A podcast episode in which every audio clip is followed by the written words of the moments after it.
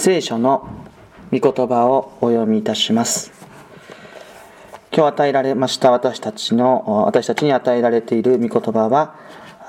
新共同訳聖書新約聖書ヨハネによる福音書の第13章1節から11節。新共同訳聖書新約聖書の194ページです。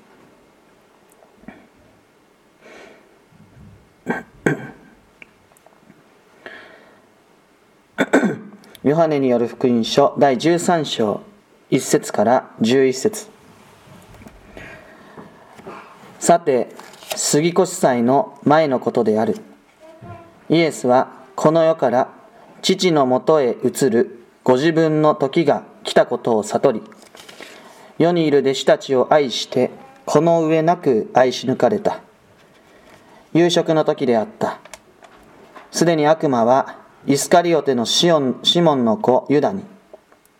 イエスを裏切る考えを抱かせていた。イエスは父がすべてをご自分の手に委ねられたことまたご自分が神のもとから来て神のもとに帰ろうとしていることを悟り食事の席から立ち上がって上着を脱ぎ手ぬぐいを取って腰にまとわれた。それからたらいに水を汲んで弟子たちの足を洗い腰にまとった手ぬぐいで拭き始められた。シモン・ペテロのところに来るとペテロは「主よあなたが私の足を洗ってくださるのですか?」と言った。イエスは答えて私のしていることは今あなたには分かるまいが後で分かるようになる。と言われた。ペテロが私の足など決して洗わないでくださいと言うと、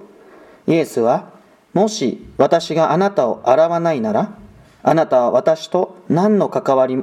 もないことになる。と答えられた。そこでシモン・ペテロが言った。主よ、足だけでなく手も頭も。イエスは言われた。すでに体を洗った者は全身清いのだから、足だけ洗えばよい。あなた方は清いのだが、皆が清いわけではない。イエスはご自分を裏切ろうとしている者が誰であるかを知っておられた。それで、皆が清いわけではないと言われたのである。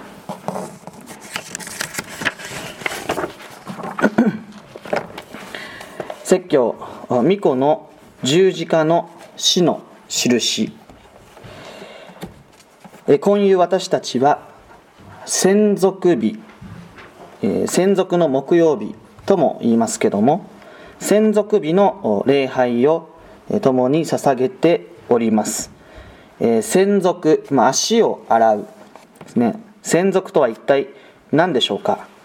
それはえ本当に端的に申し上げるならば主イエス・キリストが十字架で死なれるまあ、直前、まあ、前日の夜に弟子たちの足を洗ったという出来事を指しております。多くの神学者たちはこの専属こそが十字架の明確な印そのように口を揃えて申しております。つまりこの専属という一つの出来事を通してそこからえー、十字架の死とは一体何であるか、えー、主イエス・キリストの死とは一体何を意味していたのか。まさにそれらの意味がここで、え、明らかにされているということがわかるわけです、えー、今夜私たちもまたそのことにフォーカスを強く当てながら共に御言葉に聞いてまいりたいと思います。すなわちえ今夕の御言葉は、え一節一節の丁寧な解き明かしをするということではなくて、え専属という一つの出来事を通して、もう一度十字架の死の意味、あるいはメッセージを改めて捉え直していく。いや、再びそれを味わい直していく。まあ、そのような仕方で、共に御言葉に聞いてまいりたいと思います。えー、さて、そもそも足を洗う。これ一体どういう意味でしょうか、えー、足というのはえ私たち人間の一番汚れている部分を指しています。でその汚れが主の御手によって、まあ、清められる清めていただく、まあ、それが専属になるわけです、まあえ今みたいにシューズを履いているわけではありません、えー、歩けば足が汚れていく。一番その一日の中で一番私たちが汚れる部分です。汚れていく部分です。そこに主が触れてくださって清めてくださる。これが専属です。つまり主イエス・キリストが人間の中で最も汚れた部分に触れていてくださる。触れてくださる。その汚れの責任を主ご自身が代わりに引き受けてそしてそれに触れて清めてくださる。主イエス・キリストの十字架の死とはまさに何よりもそのような意味を持つわけです。つまり主イエス・キリストが罪人の汚れに触れそれをご自身の汚れとして引き受けてくださりそのことを通して罪人を汚れから解放してくださるんだ。この大きな恵みが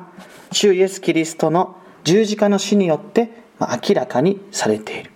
まあ、ここでもこの専属が十字架の死の印なんだということの大きな証になっているのではないでしょうか。ただしそれだけの意味ではありません。当時足を洗うこの仕事は奴隷の仕事であるとも言われていました。正確に申し上げると違法人奴隷の仕事だと言われてます、えー、つまりこのユダヤ人の社会の中でユダヤ人奴隷でもしない仕事。ユダヤ人の社会の中で最も卑しいと言われた仕事の一つであったと言われています。えー、しかしここで大切なことは主イエス・キリストがその務めを担っておられるということです。最も権威あるべきお方が弟子たちと同じ目線に立っていやむしろ彼らの目線よりもはるかに低く立っておられ最も汚れた部分に触れてくださる。本来ならば権威のあるお方が神様から見捨てられ自分自身を捨てて罪人の汚れを引き受けてその汚れに触れてくださる。そのことによって私たちの足を汚れた部分を清くしてくださる。ここにもまた巫女の十字架の死その大きな意味が明らかにされているのではないでしょうか十字架の死というのは決して当たり前の恩寵ではないわけです誠の神であり、誠の人なるお方による、計り知ることのできない忍耐とへり下りで、によって、その救いの出来事は実現しているわけです。私たちの救いのために、主が計り知れないほどに忍耐し、最低限までへり下ってくださった。その大きな幸いが御子イエス・キリストの十字架の死のうちに強く指し示されているわけです力によって主は私たちの世界に支配しようとしているわけじゃないむしろむしろ私たちが生きるこの生活の中に最も低いところに下ってくださり私たちの汚れに触れてそれを清めてくださるそこまで主はへり下ってくださったそして同時にえこの憐れみと慈しみ、このへりくだりを思うとき、私たちの生き方、すなわちクリスチャンとしての生き方が改めて問われていくのではないかと思うんです。この後イエス様は、私があなた方にしたように、あなた方も互いに足を洗いなさいと教えている。巫女の十字架の死は、このように私たちのキリスト者としての生き方もまた改めて指し示しているのではないかと言えるのであります。ただこの専属の出来事ただただへりくだり忍耐の出来事だけではなくて、え先ほどは当時は奴隷の仕事だと言いましたが実はもう一つ、え足を洗う、え務めがある人たちがいるんです。それが家族なんです。家族仕事から帰ってきた人あるいは外で外回り、え働いてきた人その家族が帰ってきた時に家族が愛を持ってえその足を洗うっていうそれも習慣としてありました。主イエス・キリストは弟子たちを家族としてこの上なく愛しその汚れに触れてその足を清めてくださる。その汚れを清めてくださる。あの十字架の出来事はイエス・キリストのそういう深い愛情の中で実現しているんだ。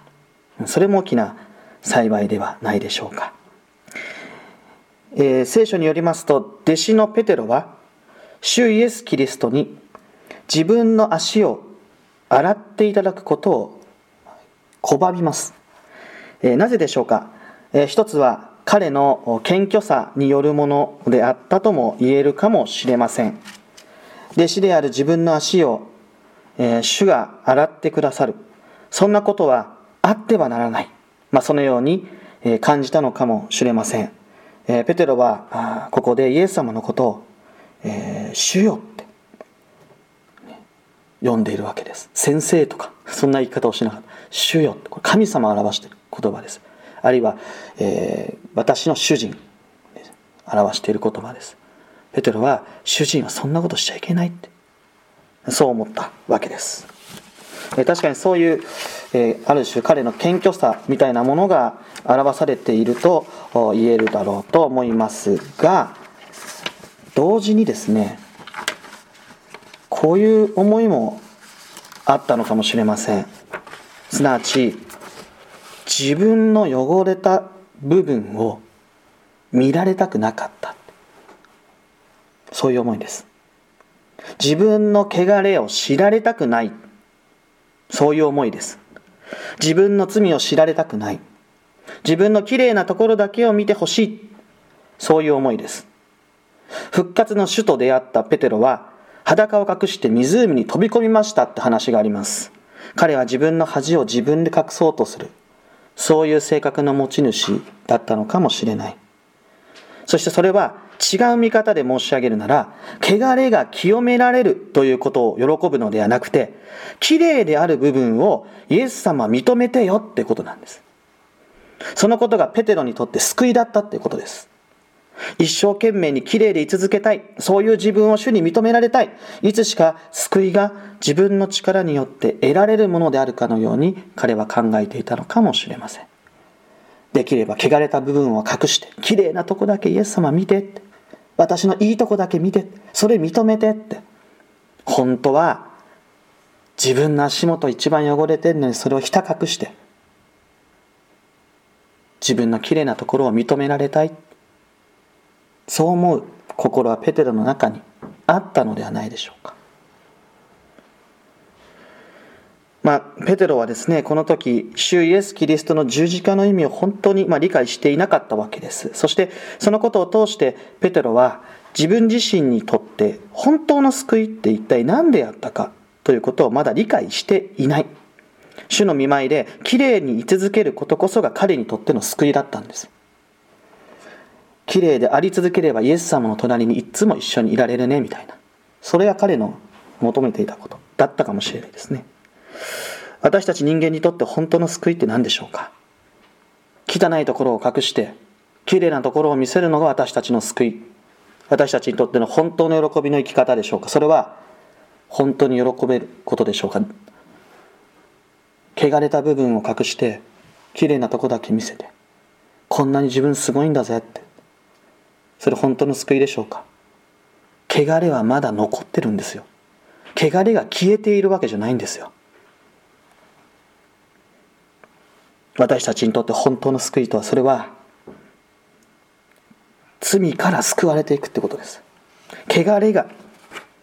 清められるっていうことです。それこそが人類の本当の救いなんです。そしてその救いは人の力で得られるものでありません。私たちが一生懸命磨いてきれいにすることはできないわけです。ただ御子イエス・キリストが十字架で死んでいく。そこで何が起きたか。私たちの汚れや罪を背負いそれを引き受け死んでいくんです。巫女が私たちの罪を知り、その罪の汚れに触れ、それを清めてくださる。そこにのみ、ただ一点私たちの救いがある。そのために巫女は、ペテロの一番汚れた部分にも、救いの御手を置いてくださっているわけです。御子イエス・キリストの十字架の死は私たちの救いが私たちの力によって得られるものではなく御子の贖いと犠牲なくしては決して成り立たないそのような事実を今私たちに再び指し示しているのではないでしょうかさてここで主イエス・キリストはもし私があなたを洗わないならあなたは私と何の関わりがあるのか。あ何の関わりもないことになる、まあ、そのようにおっしゃられます、えこれもまた、え主イエス・キリストの十字架の死の出来事から見つめ直していくことが大切でありましょう。つまり十字架の死なくして私たちと主との関係は成り立っていないということです。十字架の死を通して清められ救われる。その救いに預かることなくして私たちと主は何のか何の関わりも得られないのだということになるわけです。つまり巫女の十字架の死は私たちと神様私たちと主をつなぐただ一つの架け橋になるのだと。いうことです。十字架の死を通して罪が許され汚れが清められそして主のものとして主と結ばれて生かされる。十字架の贖いを抜いては本当の意味で主イエス・キリストとの交わりには生きられないということです。十字架の贖いなくしては私たちは本当にその救い主を知ることもできない。その大切さがここで強く表されているのではないでしょうか。さてこの御言葉を聞いたペテロは手も頭も手も頭も洗ってほしいと願います。それに対して主イエス・キリストはすでに体を洗った者は全身清いのだから足だけ洗えば良いんだと仰せになります。えヨハネによる福音書の中でおそらく一番難解で議論になる言葉が私はこの言葉ではないかと思われます。えー、まあ、ヨハネによる福音書はもうたびたびちょっと不思議で分かりにくい言葉が多いんですけど、このイエス様のす、えー、で、に体を洗った者は全身清いのだから足だけ洗えばよい。あなた方は清いのだが皆が清いわけではない。この言葉ほど僕私はヨハネによる福音書の中一番分かりにくい言葉ないと思ってます。えー、まあ、例えば、全身が清いんだったら、じゃあ足も洗う必要ないじゃないかって話になりませんこれ一体何を言っているんでしょうかまあ、いろんな疑問が浮かんでくると思います。あまりいろいろな話をしていては余計に混乱させてしまう可能性がありますので、一番単純でシンプルなお話をします。ここでペテロは結局のところ何を願っているのか。それは、主イエス・キリストが今、この自分にしてくださっていること、それ以上のことを彼は求めたっていうことなんです。ペテロは足を洗ってくださる主に対してそれ以上の清めや救いというものを求めたということになります。それに対して主イエス・キリストはこれ以上救いはないんだとお答えになられた。これが一番シンプル単純な答えです。つまり何が言いたいか、それは救い主の十字架の死、それ以上に救いはない。ということです。十字架の死によって成し遂げられた。罪の許しの出来事、それ以上の救いは私たちの周りにはありえないってことです。主イエス・キリストの十字架の死における。罪の許し、その出来事はただ一回的であり、かつ完全な恵み。ということになるわけです。それがここからまず示されていくことの一つではないでしょうか。しかし神様の救いは完全であっても、人間は決して完全であるわけではありません。足を洗われた弟子たちの中には、ユダのような存在もいたわけです。いや、ユダだけではなくて、この後、すべての弟子たちが主を裏切る結果になっていきます。やはりキリストの救いは不完全だったと言わなければいけないのでしょうか。しかしこれも大切なことです。主イエス・キリストは明らかにユダの裏切りを知っていました。もちろん弟子たちの裏切りについてもよくご存知です。しかしそれでもユダを含め、すべての弟子たちを最初に書いてあります。この上なく愛し、ユダも含めて全ての弟子たちの足を洗っているわけです。つまり全ての弟子たちが主イエス・キリストの救いのうちへと招かれている。このユダのためにも十字架があるということです。何が言いたいか。それは十字架の死とはまさに主の一方的な無条件の愛によってのみ成し遂げられたということがわかるんです。主の愛とは価値を生み出すことです。価値のないものに対して価値を生み出していくことです。全く価値を見出せない裏切り者を前にしても、あなたのために命を捨てるんだと価値を生み出してくださる。十字架の死はこの愛の完成形なのであります。そしてこの愛というのは私たちにもまた与えられている恵みです。私たちにも賭けがあります。失敗することもある。間違えることももちろんあるでしょう。罪に汚れ、罪に落ち、汚れに満ち満ちる、そういうこともある。神様の目から見たら、到底価値があるとは言えないような存在かもしれない。けれど主は、その私たちの足も洗ってくださるんです。その私たちに対してこの上ない愛を注いでくださるんです。この、えー、聖句の最初の部分には、世にいる弟子たちを愛して、この上なく愛し抜かれた、書いてます。ここで言われている弟子という言葉、これは主のものという意味です。この世にいる主のもの、それは特定の誰かではありません。主に結ばれた全ての生徒たちを表しています。私たちもこの中に入れられたかけがえのない存在なわけです。そして主のものとされた全てのキリスト者に対して主はこの上ない愛を与えてくださる。この上ないとは完全な、完成した、成し遂げられたと、そういう意味です。つまりこれ以上にない。まさに罪や死すらも妨げることのできないほどに限りない力で主は私たちを愛し抜いてくださっているんだということがわかるんです。では改めてその愛とは一体どこで具体的に表されているでしょうか主イエス・キリストは十字架の上で死の間際にこの世にいます。成し遂げられたと。あの十字架において愛が成し遂げられてる。罪と死を超えていくほどの限りない愛は、あの十字架の死をもって私たちに指し示されている恵みなんです。私たち本当に罪深い存在だと思います。何度も間違いを起こす。失敗をする。ユダのように裏切ってしまう。そういうこともあるかもしれない。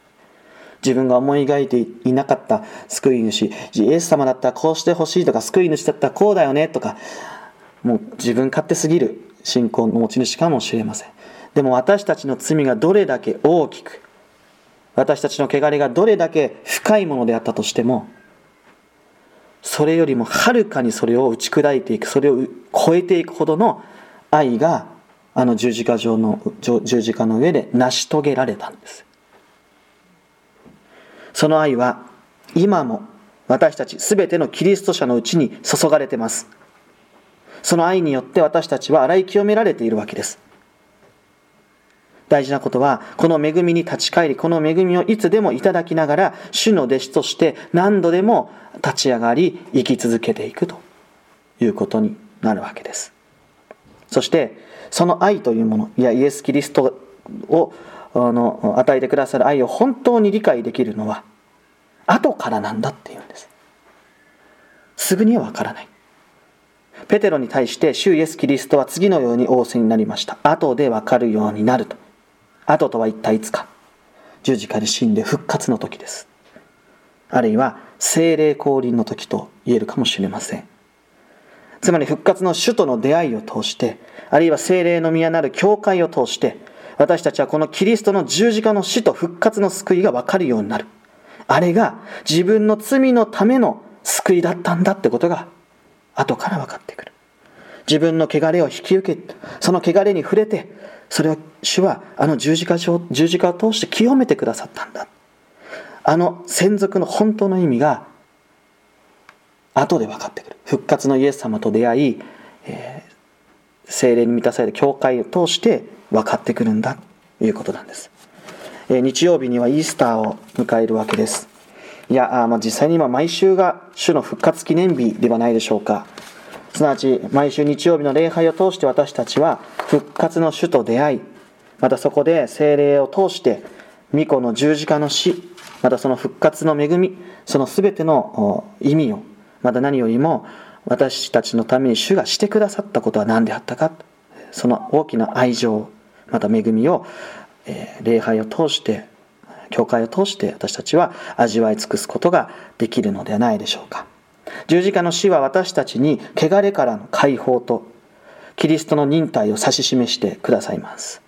御子の十字架の死は私たちに私たちの罪の現実と本当の救いがただ一つであることを教えて、えー、明らかにします。